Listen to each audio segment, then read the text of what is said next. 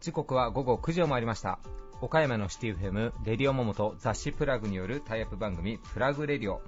パーソナリティの雑誌プラグ編集長山本。編集部の原田さやかです。こんばんは、はいこんばんは。今日は普通に始まりましたね。ええうんうん。前回ね収録が久しぶりすぎて全て忘れてたんでね。何もかも忘れてました、ね、何もかもね、ええ。リーダーの皆さんに何のテーマで取材したかも忘れるっていうね。もうとんでもないとんでもないですねさやかちゃんダメだよ。ラジオに真剣に向き合わないとそうですね本当に。大変失礼いたしました。本当にダメだよさやかちゃん。本 腹立つ。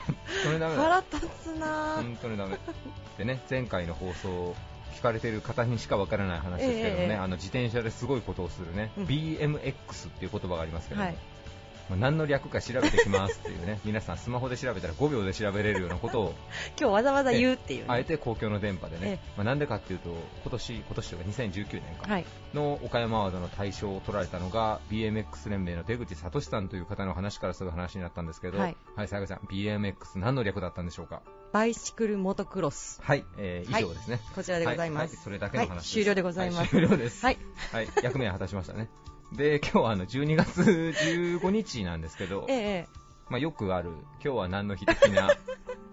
ことをですね何がおかしいのかなさやかちゃん。えやっぱりその話するんだと思って、ええしはいはい、どうぞ。今日はですね、なんとね観光バス記念日。観光バス記念日、ほう。1925年の12月15日にですねうん。東京の乗り合い自動車はい会社なのか組合なのかはもうよくわかんないですけど、はい。ここがですね日本初の定期観多分会社かな、うん。日本初の定期観光バスである遊覧バスというバスの運行を開始ししたことから、まあはい観光バスの記念日ということで、か、はい、今日は観光バスの記念日なんあですよ。乗ったちゃんと観光バスって。あ 乗ってないよ乗っねてないの？全然ダメだ初耳だから。いや岡山はもう交通素敵じゃないですか。チャギントンとかさ。交通素敵。交通、うん。うん何？交交通が素敵っていう言葉に引っかかった。ちょっとごめんなさい。なんか。いやいや岡山素敵交通の街ですよ岡山はちょっとアホみたいな言い方するなと思って。いやいやまあそうですね。交通素敵じゃないですか岡山、ええ交通自弁の街とかではなくて交通素敵交通素敵、うんそうだね。岡山の交通素敵ですよ、うん素敵ですね。あのね両備グループさんはいがされてるあのチャギントンっていうね、あの顔面電車があるじゃないです もかういや言い方言い方やめて本当。いやいやすごい可愛いね。可愛いですよねあれ本当。たまに街で見たらあ今日これいいことがあるかな的な感じのねなんかそういうのも噂もささやかれるぐらいねうん。注目のあれですけど実は両備グループ、ちょっと間違ってたら空火かなえっとね、はい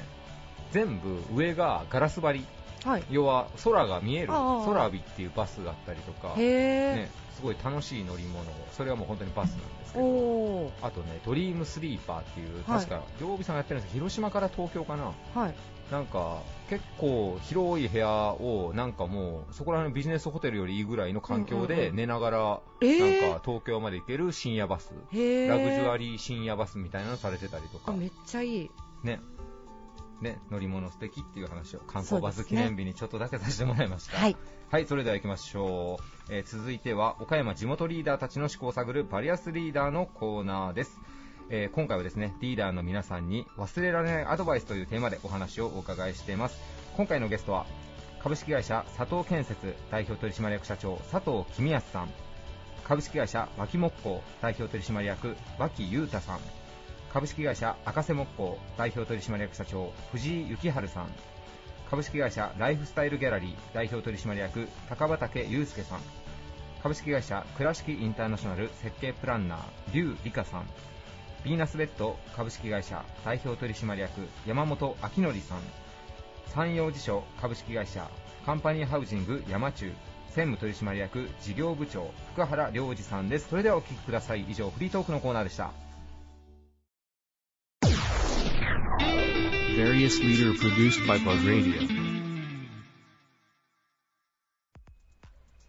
築家と建てる高性能な家ベルホームでも知られる創業66年を迎えるまちづくり企業。東野町テラスにカイラハウスカフェも開店している佐藤建設株式会社代表取締役社長の佐藤公康さんです。よろしくお願いします。よろしくお願いします。お願いします、えー佐藤社長今日収録場所がですね、はい東野町テラスの中にあるベルホームさんのショールームということで、テラスがめちゃくちゃ気持ちいいですねそうですね。ねあの特に今日はまあ天気もはいいいので、あの本当に気持ちいいというか、うんいいですね。私あのもともとはい。縁側っていう、はいはいはい。あのまあちょっと古い言い方になるんですけど、すごい好きで、まあ、ウッドデッキっていうんですかね、が今こう1階でちょっと収録させてもらってるんですけどウッドデッキからこう庭にすぐ出れるような作りになってて、いやこういう家に住めたらいいなと思います。そうです。僕も、はい、あのこの外っていうのがすごい好きで,、うん。でただやっぱり、あのーよくよく考えないと、はい。この外もね、あのー目の前が人の家のあの逆にこう向き合い向かい合っちゃう こともよくあるんでそういうのも考えながらうん。やっぱり作らないとなかなかこういうのって実現あできないのではははは本当にいいというか、はい。この今シチュエーションですか建築家の先生に立ってもらってるんですけど、うん。ま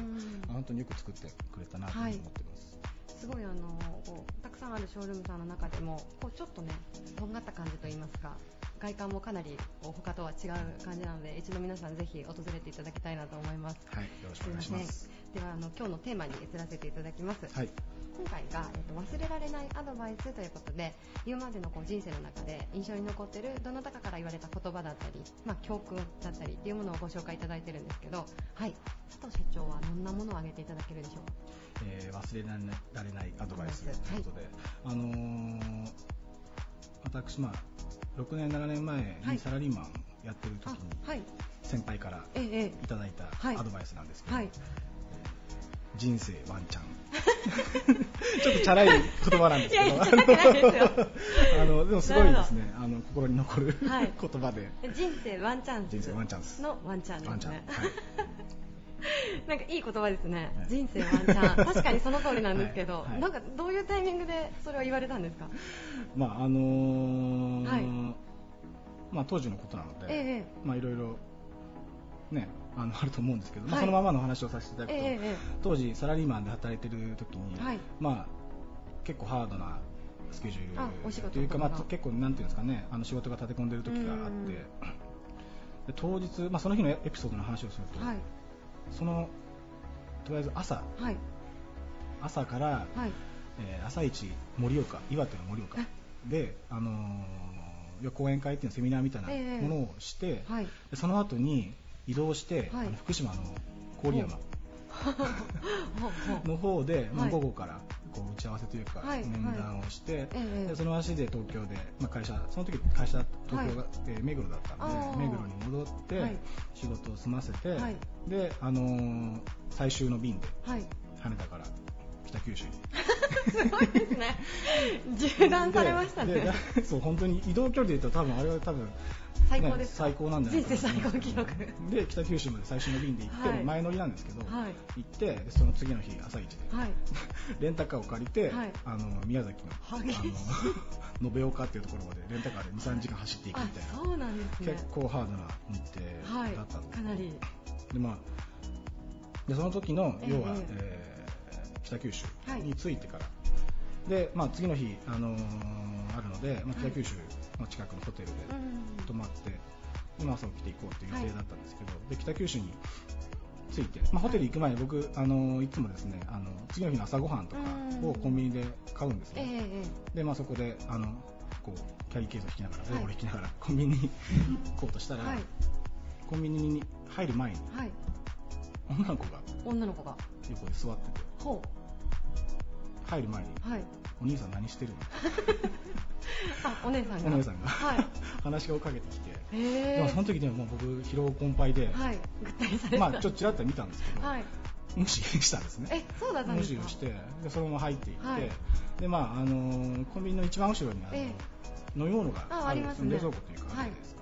まあ、そこでこうドアをガチャッと開けて、まあ、コーヒー缶コーヒーとか買ったんですそしたらその女の子がはい横で、はい。同じようにこうガチャッと開けて、はい。えーお兄さん缶コーヒー飲むんやみたいな。チャレンジャーですねその子も。遊び行かんのみたいな感じで話しかけてきて、はい。まあ、その女の子は結構ねあのチューハイをこううん取って、飲もうよ一緒にみたいな。飲もうよみたいな感じだったんですへでまあまあその時チラッと見たんですけど、めちゃめちゃね綺麗な。可愛いですね。可愛い。子可愛かったんですね。うん、もっと思いながら、はい。ただもう頭の中はもうその時も仕事しかなくて。で次の日も朝はい。だいぶ早く出なきゃいけないっていうので、はい。でまああのまあいろいろこうわけのわからない感情っていうか、はい。で まあそのわけもわからなくねコンビニをうろうろしてええ立ち読みとかしたり、はい。まあいろんな食べ物買ったうんりして、うん。であのーでまあレジを済ましてはい。外に出たら、はい。その子が外に座ってて、はい。あお兄さんついてきた。みたいな感じで。ついてきてないの。お前が先に出とけよみたいな感じで、あのー来られて、うん楽しいですね。なかなかね楽しいと思う、うん。で、まあ、ホテルに、まあ、結構ホテルを歩いて、はい。まあ、10分ぐらいのところだったんですけどまあ、歩いてくる間に、はい。まあ、途中までその女の子ついてきて、はいはい。まあ、話も割と盛り上がって、えどうするみたいな、うんうんうん飲み行かんのみたいな感じで行ったんですけど、まあ正直そのだいぶ疲れてて、はいはい。しかも次の日も 次の日も朝早かったんで、でまああのその日はもうはい。振り切ったというかあもごめんなさい。ではい。帰って。でまあその次の日、うはい。えー朝一で、はい。まあ、その先輩と一緒にその宮崎まで行くっていう予定ででまあ朝会って合流して、でその先輩と、あのまあ、昨日の夜そんな出来事があったんだよみたいな話をして、自分なりにはちょっとね面白い話だったんですけど、うんうん先輩にものすごい怒られまして。怒られたんですか？怒られたんですよ。えなんで怒られた怒られたんですけど、まあ、さあの佐藤君。はい。腰抜けろと。人生ワンチャンやぞ。出た。出ましたね。人生ワンチャンやぞ。ここで出るんですね。なるほど。お前は逃した。な チャンスを。お前はチャンスを逃した。っていうふうにすごい怒られまして。あなぜ行かなかったんだと。怒られてそうです。いやいやいやいやあの今日の面談の方が大事じゃないですか、はい。みたいなはい。って言ったらどう言われ言われたまああの仕事においては、はいもちろん面談は大切なんですけど、あのそれよりも佐藤君の人生はいの方が大切だろうと、うーん。もっと楽しめと。楽しみだ。人生を充実させる方が大切だろうと、はいはい。そその女の子が、まあ、出会いはどうかわからないけど、うん。チャンスだったかもしれないぞっていうところで、まあ、その前段で僕はだいぶその女の子をきれい。きれいって言ってたんで、なおさらだったんですけど。でそうだいぶ怒られてはい。響いて、はい。もうショックだったっていうのがテーマ、テーマの一つの 人生ワンチャ人生ワンちゃんまあでも話だけ聞くとだいぶこう軽いというかチャラいんですけど、後々になって考えてみると、すごい割と深い意味があったということで、まあ、テーマとしてはあのーそう実際のエピソードのテーマは、まああのまあ、男女の話ではあるんですけど、まあ、仕事においても同じようなところっていうのはすごいあるとう思ってん実際その自分がね仕事でどれだけ疲れてるとか、はい。まあ、会社の話でいくと、はい。今人が足りないとか、はいはい。まだ準備が整ってないとか、いろいろ、ね、ビジョンがある中でいろいろ今の現在の状況っていうのはもちろんあると思うんですけど、チャンスっていうのは、はい。あのそんなの関係ないっていうか、うん。本当にいつ来るか分からない、まあ、だからこそチャンスだと思うんですけど、うん。そういうのいつ来るか分からない、うん。なので、まあ、自分まずチャンスが来たら、い。こういけるように、はい。準備をしていくっていうのは、まあ、もちろんの話なんですけど、準備ができてなくても、うん。来る覚悟っていうのはうん。できてるかっていうのをすごくこう考えさせられたというかその後後々すごいそうそういうのが大事だなと思ったのはすごい後々なんですけどやっぱりその、ね、チャンスっていうのはいつ来るかっていうのは本当に読めないですよね、うん。まあ、コントロールできるもんだったら全然コントロールしてもいいと思うんですけど、あのー自分だけでね、あのーはい。自分のねその動きだけでどうにかできるものじゃないっていうのがやっぱりいろいろあるので、まあ、そういう時にせめてその体制は別として自分の気持ちとして、もしそういうタイミングが来たら、はいあのまあ、経営者としてはい。行くっていう判断うん。ができる覚悟っていうのはうん。常々持っておきたいなというふうに思います。ね。すごい。まさかこういうお話につながるとは思い 最初のエピソードだけで話すと。でも確かにあの、ね。お仕事においてもだと思うんですけど、まあ、あのもちろんプライベートでも本当にこうさっき言われてた男女に限らず出会い。何でもそうだと人との出会いとかでもそうですしことのとの出会いとかもこのチャンスをあの時生かしてたらこうだったかなとか多分みんな一度は絶対に思ってると思うので そういう意味でもさ社長おっしゃられたように体制というか自分のこう受け入れ体制臨戦態勢でいろってことですね 常に。まああのー本当にね準備万端で何事もうん物事が取り組めたらそれがやっぱり一番うまくいくとは思うんですけども、必ずしもそういうわけじゃないっていう方がやっぱり人生の中で多いと思うんですよ、うん。そこで、ね、一歩踏み出せるかどうかっていうところはすごく大きなところで,、うんでその時になって考えても、はい。冷静な判断というかちゃんとした覚悟っていうのは多分できない。あ。絶対後悔が残ると思うんはいですよね、はい。であの勢いで、うん。じゃあ、あのういうとこ出店しませんか？って突然来て、はい。じゃああと1日で決めてくださいって、はい。ああ行きます。って言った時に じゃああの後々はい。なってやっぱりやめとけばよかった。っていうふうになる可能性っていうのがはい。あったりするので、はい。ただそういう時にもしだからそういうねあの気持ちというか常々こうしたいという気持ちがある中でこれ本当にチャンスだと思って、うん。そこで行きますっていうふうに即答できたら、その後ってまあ失敗はするかもしれないですけど、はい。後悔にはならないと思うんですよね、うん。もう行くって自分で決めてたことなんで、うんまあ、どんなのが行くっていうところの、まあ、強い覚悟があれば、はい。そこは大丈夫だと思うので、はい。まあ、なので、まあ、そういう気持ちというか覚悟ですね、そういうのは、まあ、いろんな状況っていうのは想定はするんですけど、うんあの常々しておきたいなというふうに思ってますね、それは今自分が現現状の体制とか、うん。あの状況とかっていうのは別のものとして自分の気持ちとして準備はしておきたいなと思ってます。ありがとうございます。人生ワンチャンですね。人生ワンチャンです。これはもうあの世代を問わずというかもう皆さんに多分こう共通して言えることなのかなとすごく思って。あとあのリアルなエピソードもありがとうございますめちゃめちゃわかりやすかったですはいありがとうございました、えー本日のゲストは佐藤建設株式会社代表取締役社長の佐藤公康さんでした。ありがとうございました。ありがとうございました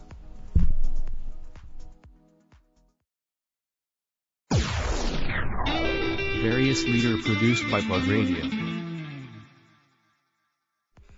人気ブランドのモモナチュラルのほか、オリジナル家具の製造販売を手掛ける企業、株式会社脇木工代表取締役の脇裕太さんです。よろしくお願いします。よろしくお願いします。えー今回経営者の皆さんに忘れられないアドバイスという、えーはいお題で、えー皆さんが今も心に留めていらっしゃる言葉というのをお伺いをしているんですけども、はいえー脇さんどんな言葉をご紹介いただけますでしょうか？はい、えー私の、えーずっと思っている言葉は、胆力という言葉です。胆力、えーそれはどなたにどのシーンでこう言われた言葉だったんでしょう？岡山アワードの、えー勉強会、えーはい。第受賞者の勉強会があった時に、はい。石川さんが、えー胆力という言葉を言われまして、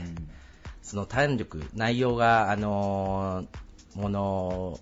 ごじ、え物うじ物？物おじ物おじしない心、はい。えーあと度量、はい。もう素晴らしい言葉だなと思って、うんまあ、もともとそういった性格なんで、あのーまあ、物おじせず、すべてのことは、かあの会社の経営でも、うんえー頑張っていこうと思ってましたが、はいえーさらに素晴らしい、えー石川さんがそういうことを言われるっていうことは、まさに僕の、あの今でも気をつけて、えー気を身に染みて、えー思っている言葉です。なるほど。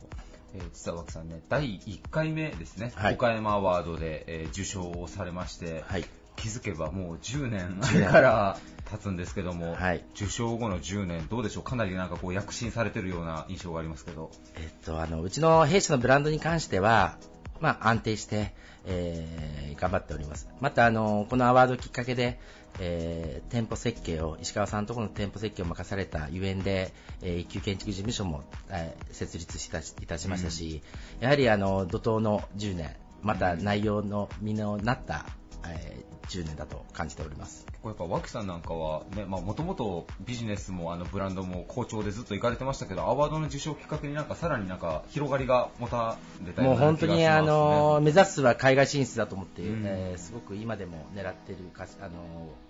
心はあるんですが、はい。やはりどのタイミングで、えーしっかり出すのであれば、えーいいタイミングで、えー今10年かかりましたが、えーまだその最終目標はそちらの方かなと思っております。海外というのはもう、モモナチュラルを海外にっていう、それを店舗設計とかでもっと海外のブランドさんをやっていこうといや、かっていう。モモナチュラルをですね。あモモナチュラル本当にあの大きな商いでもなくていいんで、えーしっかりとした、えー長年愛される家具を世界の人に使っていただこうとは思っております。なるほど。ちなみに脇さん、あの、アジアかヨーロッパかなんか、まずこの辺からモモナチュラル持ってきたいなっていうようなエリアはあったりされるんですか？今、本当にあのアジア、すごくアジアの南の方が特に今うん、盛んだと思うんですが、逆に僕はあの今、問題があるかもしれないんですが、まあ、中国、やはり中国ってあのいい市場でありますし、うんやはりあの怖さも知らなきゃいけないし、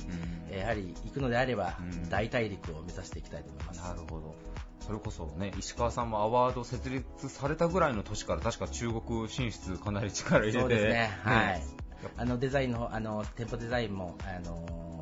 石川さんに依頼がありまして、えー勉強してあ僕も勉強してえーやったこともありありますし、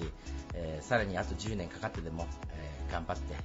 えー立ち上げてみたいなと今でも思ってますので、なるほど、はい。りがとうございます。皆さんね、モモナチュラルってまあ今もうね、イケイケのブランドが岡山イケイケではないです岡山初だという岡山で作られてるっていうのをね、なんか皆さんぜひ知っていただきたいですね。本当になんかそのあたりは。よろしくお願いします。はい、ありがとうございます。えーゲストは株式会社脇木工代表取締役の脇裕太さんでした。ありがとうございました。ありがとうございました。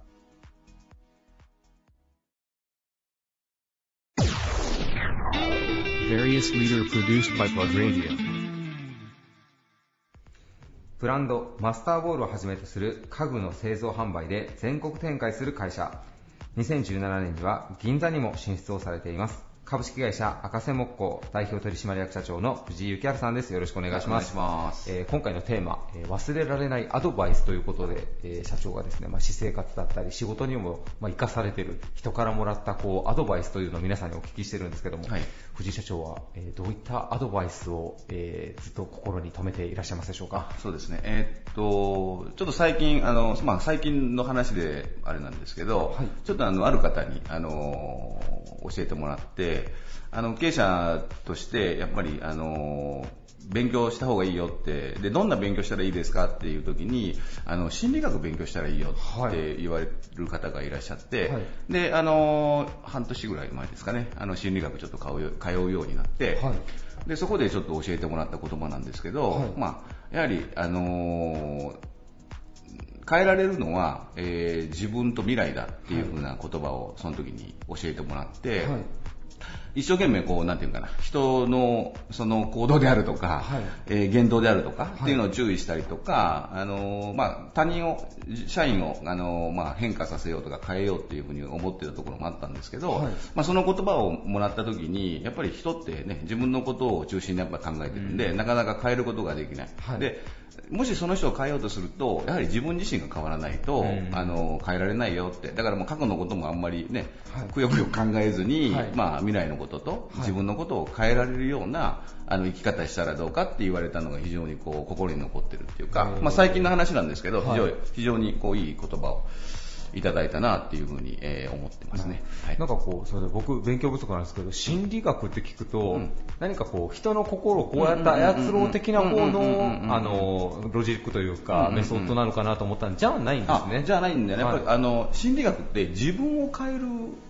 そのげ学問というかその、は勉強みたいで、はい今本当にね言われたように人をこう操ったりとかっていうイメージがね、はい最初あるんですけどやはり人のやっぱり心とかはい。考え方とかっていうのはやっぱり変えられないので、はい。やはり自分をその自分らしく変えていくのが心理学っていうふうに、なるほど。えー言われてますよね。なんか変な言い方ですけど、よくある自己啓発系の本読んだりとかするよりは、やっぱ学問として体系的に学んだ方が、なんか今お話をお聞きしてて、すごい身になりそうなやっぱり。学問、法則とかっていうのがあの心理学にたくさんあってやっぱり法則通りにやっぱりやっていくと、いその通りやっぱりなって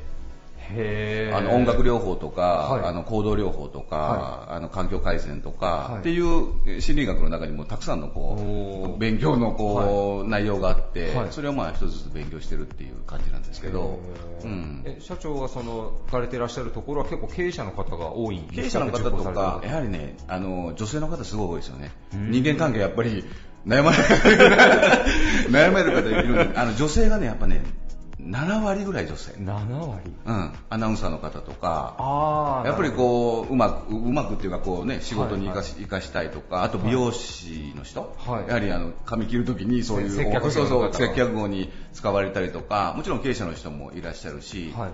あとやっぱりね、あの、トラブルっていうか、いろいろ失敗されてる方とか結構いらっしゃいますよね。うんまあ、でも学んでみての感想は、まあ、心理学っていうのはイコールこう自分をどう変えるか自分の心持ちどうするかっていうところに行き着くってことなんですねうそうですね、やっぱりへね。なんで人をこう、なんていうかな、こう、操操るっていうか、っていう風なところからやっぱ解放されてると、すごい楽になりました。う経営やってるのがすごい楽に以前よりはすごい、その話を聞いてすごい楽になりました。うん。逆に自分が変わると周りが変わるって、まあ、これも言われることですけど実際それを社長の場合はもう実感今して実行できてるかどうかわかんないけど、実感は、実感はしてますよね。へー。それは結構興味があるんですけど、うんうん。結構多いんですか？人数的にもこう受講されてる方って。あ多い多い100人とかいるんで。でコースがあっていろいろ。はい。体験コースとか体験から入ってだんだんだんだんっていうコースなんで非常にやっぱりいいです。いいっていうかうんやっぱこれだけねあのそういうあの心に対する悩みとかうん。を持たれてる方ってはい。やっぱりかなりいらっしゃるんだなって、なるほど、うん思うし。まあ、特に日本人はもうね、コミュニケーションが増えてたとかも言われるんで、なんかそういうのを学ぶっていうことが大事かもしれないですね。うんまあね本当にそうですね、えーちなみにもう放送の時にはもうね令和にな変わってもう少し経ってますけれども、どうでしょう？赤瀬木工さん令和の時代に向か向かってというか、まあ、令和の時代をまあねこれから生きていくのにどういった感じでこう会社の方向性考えていらっしゃいますでしょうか？まあそうですね、まあね、やはりあの、まあ、業界的に言うと、かなりまたあの次の転換期に来てるし、まあね、あの世の中は第4次産業革命なんかっていわゆる IT とかね、い。ろいろなってるんであれなんですけど、ただ、まあ、僕らの業種は非常にアナログだと思ってるので、やはりあの密接にお客さんとやっぱり接近戦っていうか、はい。やっぱり近く近い距離で、うん。あの訪問しながらっていうのもやはり地道にコツコツとまあやっていくっていうのが、えーまあ重要なあれなのか時代時代っていうかね、うん。あのなのかなとは思ってますけどね。なるほどなんかインテリアというか住宅業界に近いのかわからないですけど最近あのね Google ホームとかなんかね家の LOT でまああのスマホでエアコンでもつけたり消したりでもできるとかっていうのでまあでもあれですね社長がされてるところはもうそこにはあまり左右されずにどっちかよりもいいプロダクトを作り続けるっていうところにまあそうですね、まあ、快適なとか、そういうね居心地がいいとかっていうようなところをやっぱり突き詰めていくっていうのが大事ですかね。なるほど、うん。でも結構なんかそういう案も社内であったりするんですか？なんか IT とインテリアでひっつけようみたいなとかもあったりするんですか今のところあんまないただまあやっぱりねそこは避けて通れないと思うんで、はい。あの業務的な部分でいうとそういうところはうまくねやっぱり活用していかないといけないかなとは思ってますけどね。なるほど、はい。ありがとうございます、えーゲストは株式会社赤瀬木工代表取締役社長の藤井幸春さんでした。ありがとうございました、はいありがとうございました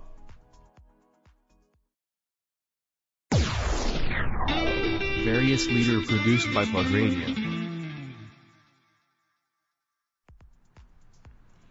ライフと黄緑、プルプスツールなどを運営し、幅広いリサイクル商品の買取販売を手掛けています。株式会社ライフスタイルギャラリー代表取締役の高畑祐介さんです。よろしくお願いします。よろしくお願いいたします。お願いします、えー今回テーマがですね忘れられないアドバイスということで今までの人生でご自分がこういただいた言葉だったりとか、はい教訓そういったものをご紹介いただいてますはい高畑社長にとって忘れられないアドバイス一体どんなものでしょうか？はい、あのーまあ、昔ですね、はい。うちの両親から、まあ、生きる上で、まあ、後悔しないように、うん。という言葉を、まあ、言われたのが、まあ、今思えばはい。アドバイスだったのかなと思っています。それは結構あの社長ご自身がまだ小さい時というかいつぐらいの時になるんですか？えーまあ、高校生ぐらいの時だったんですかね。はははちょうどじゃあ進路をどうしようかなとか悩む時期ですかね。そうですね、はい。そういった時に、まあ、言われた言葉だったんですけど、今となっては、はい。こう何か大きい決断をするときには、はい。常になんかその言葉がこう背中の中にあって、うん。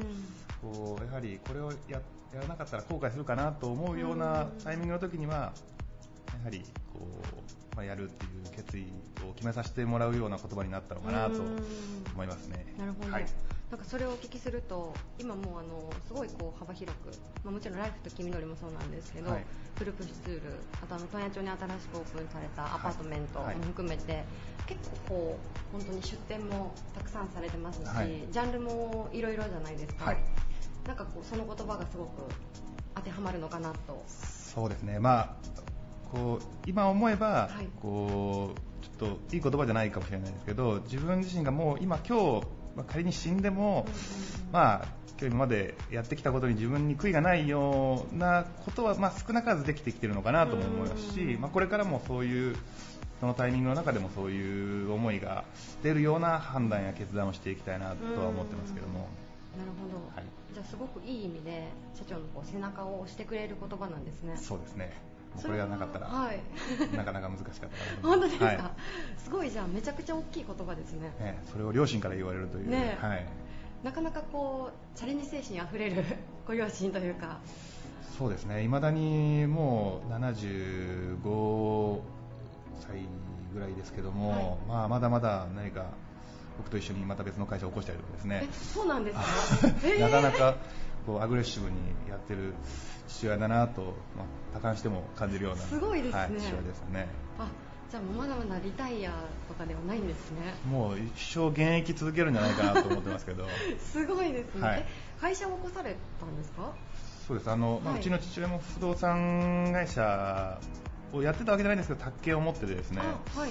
じゃあ一緒に不動産会社を起しましょうかということで、はい、えー、先日、はい、先日。最近の話ですそうですね。まだ数ヶ月ぐらい前ですけども。そうなんですか。して、まあ、これからちょっとこう僕らの持ってる、はい、こう商品とか、はい、あそういったものとこうマッチさせながら、こう不動産っていうののちょっとまあ違うアプローチからできることがないかなという、まあ、空き家とかをこう活用させていただくとかですね、まあ、そういうのをちょっと父親とタッグを組みながらちょっとやってみようかなと。ほう面白いこと考えられますね。思ってますね。はいすごい素敵ですね。まあ父親も逆に僕が刺激をもらってるかもしれないですね。そのお父様は、ずっとこうそういうそのスタンスというか、まあ、例えばなんですけど、はい、自分のこう両親のことを考えた時に、はい、割とこう枠からはみ出るのを、ちょっとこう嫌がるというか、そういう考え方があのだったのかなって今思うんですけど、まあ、うちの父親もどちらかというとサラリーマンでしたし、はいで卒業卒業というか、まあ、終わって退職した後ぐらいから、はい、やはりなんかこう自分のやりたいことというか楽しいことに対して行動していくっていうのをいろいろ覚えていったのかなと。こう今今はどこまで続けてるのかわからないです。アートを岡山の作家さんを応援する NPO の法人の団体作ったりとかですね、もう本当に何してるのかわからないぐらい得体が知れないぐらいちょっと、まあ、いろんなことを行動してたなと思いますし、はい、なんでまあそういうものの中で僕も刺激をかなり出させてもらったなと今思えば感じますね。あのちなみにちょっとさっきお話出させていただいたんですけど、問、は、屋、町にあの新しくアパートメント、はい、えっと、4月の12日にオープンされて、はい、あの今どんなご様子ですか？あのちょうどゴールデンウィークぐらいに伺ったんですけども、すごくこう賑わってらっしゃって、はい、あの家具もすごい素敵なのたくさん置かれてたので。ありがとうございます、あのまあその中古のこう家具というものにまだまだこう触れる機会ってそんなにないのかなと思うんですけども、まあ、その問屋町っていう場所で、まあ、こうちょっと気になるなと思って入っていただく方が、まあ、こういうもの中古というものだけじゃなくて、まあ、ヴィンテージだったりアンティークだったりとか、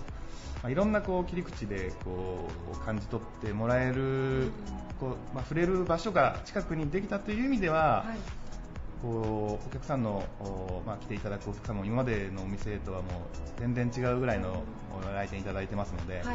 あ、そこはやはり少しこう近づける場所になったのかなと思いますし、まあ、少しずつこの認識をしていただく都内町といえばなかなかまだ家具を買うという価値観だったりとか、それの場所じゃないので、まあ、これから、あのー、そういったものも含めてですね都内町から何かアプローチかけれればいいなと思っています。はい、あの家具ももちろんそうだと思うんですけど、はい、例えば食器だったりとか、はい、雑貨のような小物類もすごく充実されてますよね。はい、ああいうのもなんかこう都内町のこう来るちょっと若めのお客様にもすごく響くんじゃないのかなと思いながら、はい、そうですね、あのまあ、食器置いてあるものも、まあ、1900年代の初旬だったり中盤だったりするようなものの日本の食器もありますし、はい、まあ、西洋のものもありますし、はい、まあ、そういったものもなんかこう深く知っていけばこう面白みがあったりとか、まあ可愛らしさがあったりとか。そういったものは、まあ、今、新しく作られているものではないようなものも、まあ、ある意味感じ取っていただけるなんかこうこともあるのかなと思うので、うん、そのあたりも逆に楽しんでいただければ、はい、あの若い子にはそういったものにこう触れるきっかけとかタイミングとか、まあ、うまく説明してくれるお店もなかなかなかったりするのかなと思うのでぜひなんかそのあたりを楽しんでいただければなと、はい、ありがとうございます、あの最後に、少しさっきもご紹介いただいた、はい、不動産の件なんですけれども、はい、もう少しちょっと詳しくお聞きしてもいいですか、はい、それはあの空き家再生だったりとかそういったものを見据えての立ち上げなんでしょうか？そうですね、まあ、はい、あの僕もこう家をこう借りようかなと思った時にこう賃貸物件でこういうところに住みたいなと思うような物件が正直あまりなくてですね。こう、まあ、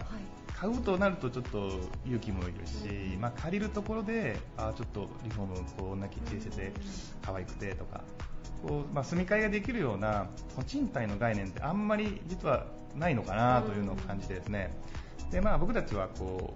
う、まあ、本業のライフスタイルギャラリーの会社の方で、はい、いろいろまあ、キッチンだったりとかお風呂だったりとかそういったものも、まあ、仕入れがこうしたりすることができるので、まあ、そういったものをこう古い家だからって言ってこう、まあ、壊されるだけではなくて、まあ、フルもうリフォームというかもうリノベーションに近いぐらいのことをさせていただいて、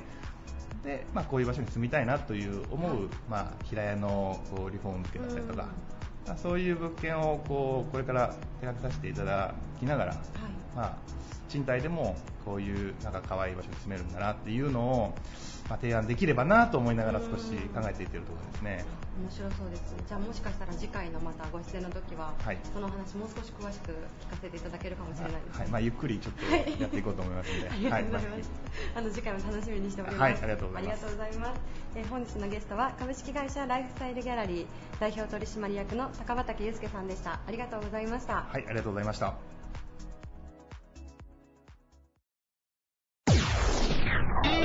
various leader produced by Plug Radio. 無垢材や漆喰など自然素材を使ったオリジナルな家づくりの提案から雑貨販売まで行う建築事業所株式会社倉敷インターナショナル劉理香さんです。よろしくお願いいたします。よろしくお願いします。あの今回あの、皆様に忘れられないアドバイスということであの、はい、お話を伺ってるんですが、はい、あのリュウさんにとって忘れられないアドバイスどんな言葉を挙げていただけますでしょうか、はい、もうあの30年以上前のあの先輩の高校の先輩の言葉なんですけど、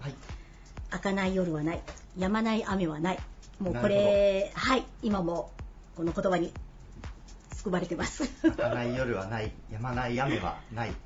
その高校の時どんなシチュエーションでその言葉をいただかれたんでしょうか、はい、もうあの高校の時にあの先生とのちょっと折り合いが悪くって、はい、あのもうこれは高校辞めたいと。もう逃げたいとその場から。いなくなりたいと思ったその時にあの先輩に、はい、まあ、開かない夜はないし止まない雨はないよと。だからあの今どん底だと思っててもこれずっと続かないからって、でそう思うと確かにちょっと気持ちが晴れてきて、はい、今度ポジティブなことを考え出すんですね。でポジティブなポジティブなことを考えるとあのポジティブな行動が出てくる。はいあのいい連鎖反応がそこから生まれてくるので私はその言葉をあのその後失恋して後も何した後も失敗した後もずっとこの言葉に救われてます。その高校の時にいただいた言葉が、まあ、今でも生きているって、はい、そうです。はい。その高校を辞めようと思われてたっていうことはかなりこう重要なポイントとなったそうですね、ね、もうあの時はもうダメだと思ったので、うん、うん、もうあの悪いことしか考えれなくって、うん、悪い方向にしか、うん、もうこれやめた方がいいと。いなくなるのが一番逃げよう思ってたので、はい、その時にはい。先輩からいただいた言葉がはい、あの悪いことはずっと続かないってことです。はい。その明けない夜はないっていうことがそのその環境は全く変わってないじゃないですか。はい。条件として、えー、その先生の状況が好転したとかでは全くないんですけど、その少し明け方を想像するとか、はい、あの雨がやんだ止んだ後の晴れた時間を想像するみたいな感覚でちょっとポジティブな形にどんどんそうですね。もうあのそうか。いつか悪いことはずっと続かないんだと思うと、気持ちが明るくなってきて、この状況を良くする行動が自分からその発想も出てくるし、はい、よくあのよくしたいと思う行動も、あの一歩ずつはい、自分の中で、はい、行動に移せるようになりました。リュウさん自身もかなりもうその言葉をいただいてから、はい、そういう思考でこう来られているので、はい、かなりポジティブな印象を僕も受けるんですけど。ありがとうございます。そうだと思います、はい、あのつまずいても本当にさっき言ったように下を見るか上を見るかで全然変わってくるので、うん、つまずいても、はい、なるべく上を見て。やっぱこうポジティブでいる方がこの人生はだって損しますよね損するポジティブでいないと。結果はどうであれ、うん、うん、でポジティブがポジティブを生むと思ってるので、はい、ポジティブ思考が、はい、いいことを引き寄せるっていうのが私の、はい、ポリシーなんで、はい、そのまあ、その高校の時の言葉もですけど環境は何も変わってなくてもこうポジティブかネガティブかっていうところだけでポジティブに思ってたらポジティブがこうどんどん、うん、でも行動が変わるとまた環境が変わってくるのでいい環境になってきます自分の行動考えが変わると見方が変わると、はい。行動が変わると環境も変わります。いい環境に、はい、なってきますこう自分の中できっかけがまずは生まれて、はい、それが行動という形になってでそうするとその環境自体も変わってくるそうです。はい。はい、それはこう、まあ、授業の中でも普段考えられていることです、ね、あの私図面をプランニングするのが仕事なんですけど、はい、あの必ずポジティブ思考の時に、はい、あのプランニングをするようにしてます。でその人が一番楽しいことそのお施主様が一番楽しいことをしていることを想像しながら、はい、家の中で楽しそうにこうポジティブに生活していることをたのあの考えながら図面を描いてます、うん、そうしたら必ず喜んでもらえるものができるんです、うん、そのご自身だけでなくこう、はい、家を作られる時にそのお施主さんがどうポジティブな環境でいられるかを想像しながら、はい、その環境ポジティブ環境をいつも作ってると思いますもうテンション上がるか下がるかでいつも考えて生活してるんでこれテンション上がることか下がることかでもそれしかないんで私は。なるほどなるほど、はい、その感覚がこう家を建てる時にも、はい、はい、テンションが上がる仕事をあのお家を提供しようと思ってます。なるほど、はい、まあ、でもそういう考え方でこう寄り添ってもらえるとこう家を建てる時にテンション上がるポイントがかかなりそうですね、うん、はい随所随所聞いて、うん、はいどういうとこにいると幸せかっていうことをまず突き止めて。はい。例えばこう具体的にっていうとあれですけど、うん、こう倉敷インターナショナルさんで、うん、こういうところテンション上がるよねっていうなんかこう大事にされてるポイントとかってあったりします、はい、仕事上でですよね、ね、はい、お客様にまず聞くのがあの人生の中で一番幸せな時ってどんな環境にいたかってことを聞くんです、はい、まあ、あの旅行旅先でもいいです、はい、フライトを訪れたカフェでもいいです、で一番良かったなもう一回あの時ああいうああいうところにもう一回あの行きたいなっていうお客様のこの思い、うん、それをお家に散りばめたいなと思って。すごくリアルなこう、はい、エピソードを聞くはい、人それぞれ違うからね。どこが幸せになるかっていうのは、うん、どんな家を建てたいかじゃなくどんな環境でね。一番こうテンションが上がるかみたいなはいそうです。ところを聞かれてはい、そうです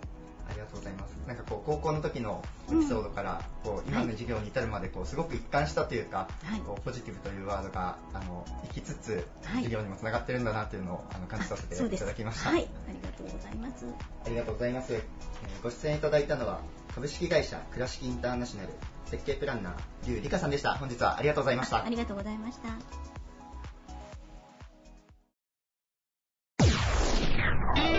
Various leader produced by Plug Radio.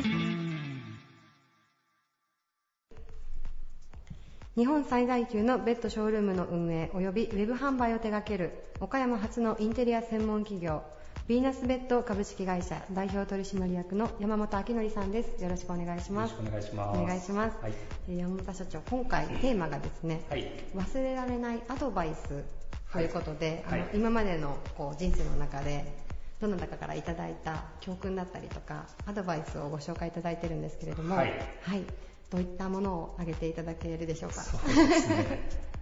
あの一番こう自分にとって大きな、はい、こう意識改革みたいになった本がありまして、本が、はい、はい、神田正則さんっていうあの、はい、コンサルタントが書いた本で「非常識な成功法則」っていうタイトルの本がですね、はい、非常にこうセンセーショナルな内容というか、ね、心に残って、まあ、自分のビジネスする上でいろいろこう考えを変えられた出会いでしたね、それは。あのその本の中でというか、はい、その神田正則さんのお話の中で、はい、こうどれか一つというわけではなくて、はい、こういくつかこう響くものがあったということですか？そうですね、はい、その本が「非常識な成功法則」っていう結構、まあ、非常識なですね。で今までいわゆる常識というか一般的に言われている、とまあ真逆というか、まあ、今まであんまり私自身はこう聞いたことがなかったような内容でして、その本に帯に書いてるのが、はい、えっ、と営業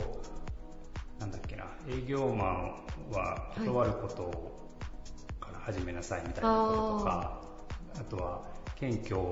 嫌悪し、はい、傲慢に徹しろと。謙虚？嫌悪するんですね。謙虚だから謙虚に なるなと。うん、でもう傲慢にで、まあ、傲慢にっていうのはさすがにね、まあ言葉がチョイスとしては強いから、えー、本当に傲慢になったらよくないとは思うんですけど、はい、まあこう成功というか自分がまだまだこう何事も成し遂げられてない状態でこう謙虚にとか、えー、なるんだったら、はい、まあ、まずビジネスをまあ、成功させるというかビジネスとして結果を出す、はい、で結果を出すまでは、うん、もうがむしゃらに、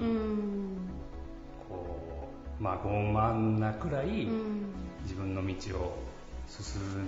みなさいと解釈したんですけど。なるほど、はい、あそれは山本社長の解釈。そうですね、まあ、本にもそういうことを書いてあるんですけどね、はい、それを結構言葉を強めに、はいはい。うん、だから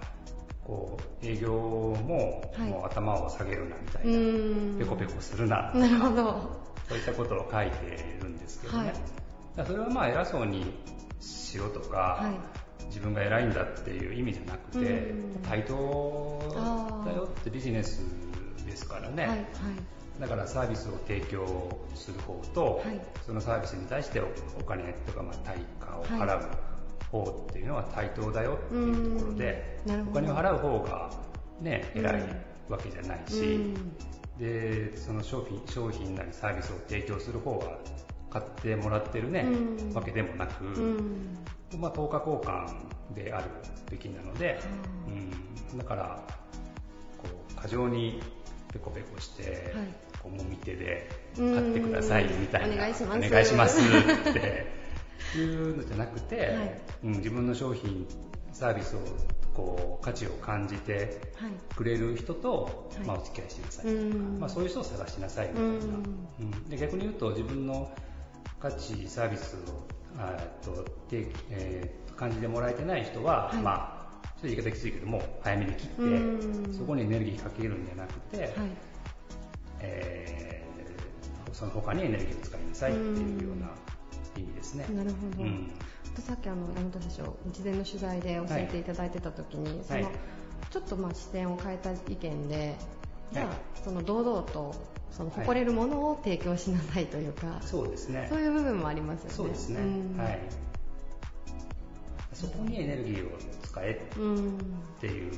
ことだと思います、はい、ペコペコすることではなくて。ペコペコすることではなくてこう接待して、はいはい、気に入ってもらって。まあそれが全部あるとは言わないけど、うん、うん。こうついついやっぱりこう営業する側の立場から見る、はい、あの考えるとついそっちに能力を。そうですよね。そっちにそっちにね、ね、やっぱり行っちゃうものなのかなと思うので。そうですね、うん、だからまあそこを立つというか。はい、うん、あそれはでも結構勇気がいりますね。勇気いりますね、はい、その本まさに書いてたんだけど、はい、商談の途中でも、はい、もう相手が興味なさそうとか、はい。まあ、例えば過剰にだからいくらにするなら買ってやるよみたいなこと言われたら、はい、もう即座にもうノート畳んで帰りなさいと、うん、それなら結構ですと言って、もう帰れ帰れみたいなことを書いてるんですけど、はい、パチパチパチパチって感じですね。それは本当に、まあ、うん。一部正しいですよね、はい、その過剰に失礼なことはする必要はないとしても、はい、まあ、本当に対等で、うん、うん、あるべきだし、うん、うん。対等対等でないというか、はい、うん、そこは他にエネルギーを使いましょうっていうこ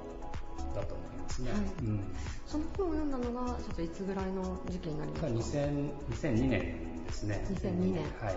もうじゃあそれが読んでからもうずっとそれがこう。生き続けたそこは結構大きいですね、はい、だから自分も最最初営業いわゆる営業をしてたんですけど、えー、やっぱりこうなんかえ自分の中の営業っていうイメージが、うん、なんか御用聞きっていうか、うん、こう相手にそうだからまさにペコペコして、はい、うん、接待して、はい、気に気に入ってもらえて、はい、で買ってもらうっていうような感じだったので,、でそれがまあ苦手というかこう嫌だなみたいなのは、うん、なかなかこう自分のね、うん、相性がいい人ばっかりじゃないじゃないですか、うん、だからそこで結構悩んでたっていうギャップがあったのが、あもうそうあしなくていいんだなとか、うん。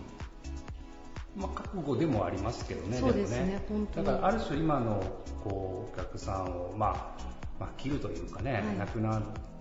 てしまうこともあり、まあ、実際亡くなった人もいるんですけど、亡くなった時もあるんですけど、はい、うん。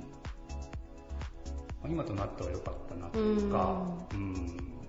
何か自分の得意というか自分のやこうステージというか、ええ、で、まあ、勝負しようっていうかね、はい、うん、そう思わせてくれたっていうか、そうすることを選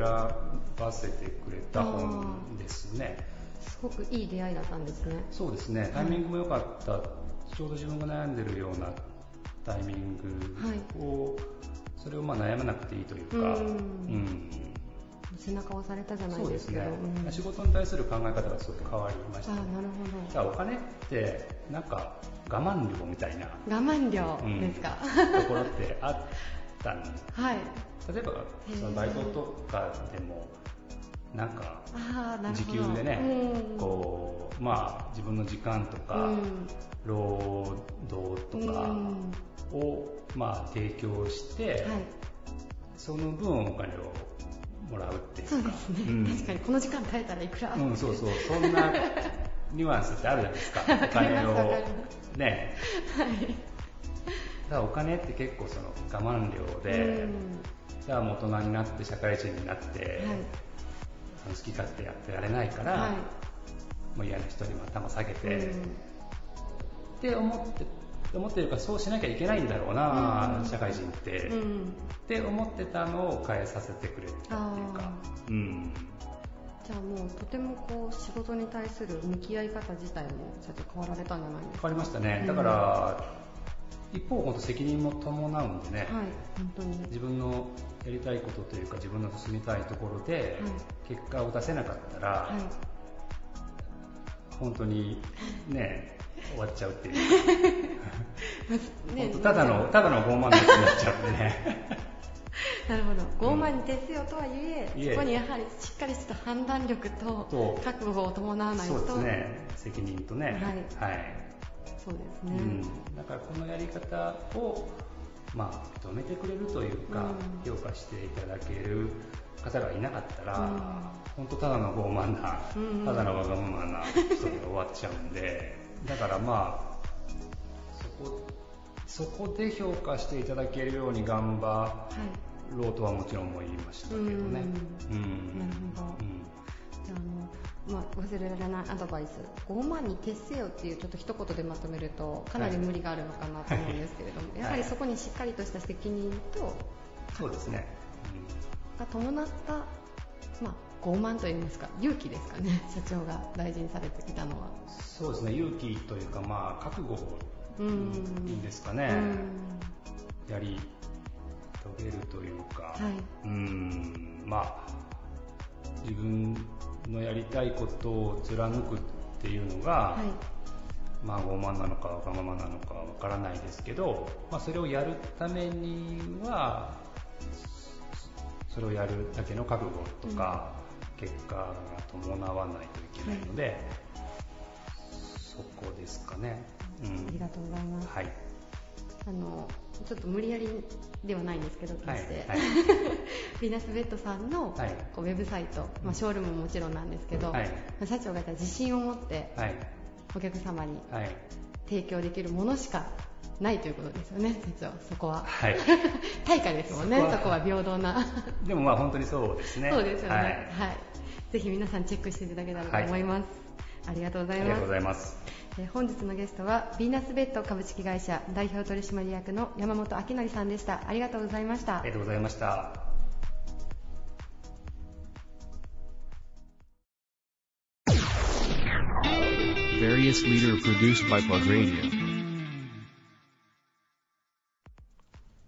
岡山市で住宅を取り扱う企業、お客様がつながるスペースとしてショールームも兼ねたコネクトスタジオを運営しています。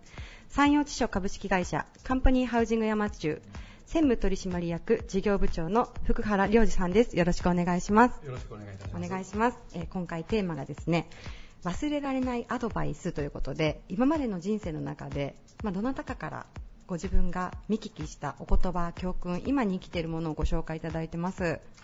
福原専務にとっては一体どういったお言葉でしょうか？はい。えー、はい、私はあの言葉としてですね、はい、あの人生の意義は結果ではない。運命を乗り越えようと努力する過程の中に価値があり、光があるという言葉を一番大切にしております。はい。これはすいません、どなたのお言葉なんでしょうか？えー、これは高橋真二さんという言葉です。高橋真二さん。はい、この言葉というのは本か何かで見られたということですよね。はい。はい。なるほど。すみません。ちなみになんですけれども、これを見たのはいつぐらいになりますか？えー、とこれはですね、高校を卒業した時ですね、はい、18歳の時です。あ、18歳の時に、はい、もうかなりこうお若いと言いますか、そうですね。幼いと言えるような、はい、今から40数年前ですか。はい。年をばらしていただいて。あ、ごめんなさい。すいません。なるほど。はい。これはでもじゃあその時の18歳の専務にすごくこう刺さった言葉だったんですか。そうですね。刺さりましたね。はい。ですからビビッときて、はい、えー、これを大きな画用紙に、えー、はい、書いて、はい、えー、壁に貼っておりましたね。ご自分のお部屋の壁に、はい、貼っておりました。あ、そうなんですね。はい、じゃあそれだけこう毎日この言葉を見て、そうですね。過ごされたっていうことですかね。はい、必ずあのもう寝る前も見て、はい、起きてから一番に見えるところに貼っておりました。はい、もうじゃああの今もこの言葉がずっと心の中にあるということだと思うんですけど。はい、ありますね。今もお家の壁に？ね、今は、はい、あの壁にはありません。壁にはありませんか。ありませんけど、はい、あのえーと、手帳とかですね、それからちょっと書き留めるあの、うん、冊子があるんですけども、はい、その中には必ず書いております。じゃあもうことあるごとに、こう目に触れる自分のこう目に触れるところにこの言葉を置かれてるっていうことですか？そうですね。はい。あの専務にとってこの言葉のどういった部分にこう一番こう惹かれたというか刺さったというか、まあ、18歳の時だと思うんですけれどもそうですねなかなか思い出せない部分があるんですけども、やはりあの、まあえー、結果ではなくって、はい、その努力する過程を大切にしなさいということを教えられたように思います。はい、結果だけに目を向けるのではなくてその過程といいますかそうですね。どういうふうにそこに行き着くか、うん、それはこうご自分のこう気の持ちようだったりとか、はい、その手段方法とかそういった意味も全部含めての過程ですかね。そうですね、うん、多分それを、うん、したことの評価は、はい自分ではなくて自分の後残した人たちとかが、はい、判断してくれる判定してくれるような気もします。はい、なるほど。いやありがとうございます。あの専務といえばですね、龍馬さんの言葉が出てくるかなとちょっと思ってたんですけれども。言っていいんですか？はい。すいません、それは次回にじゃあ。そうですね。ぜひぜひ。あの今回は、はい、えっ、ー、と高橋真二さん。はい。はい、というあの方の言葉をちょっとご紹介いただいたんですけれども、はい、次回は皆さんぜひ龍馬さんのお言葉にそうですね。ありがとうございます。はい、期待してください。はい。ありがとうございます、はい、えー、本日のゲストは山陽地所株式会社カンパニーハウジング山中専務取締役事業部長の福原良二さんでした。ありがとうございました。ありがとうございました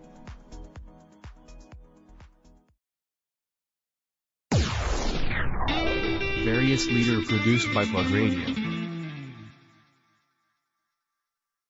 This radio produced by Okayama Premium Magazine Plug. See you next week.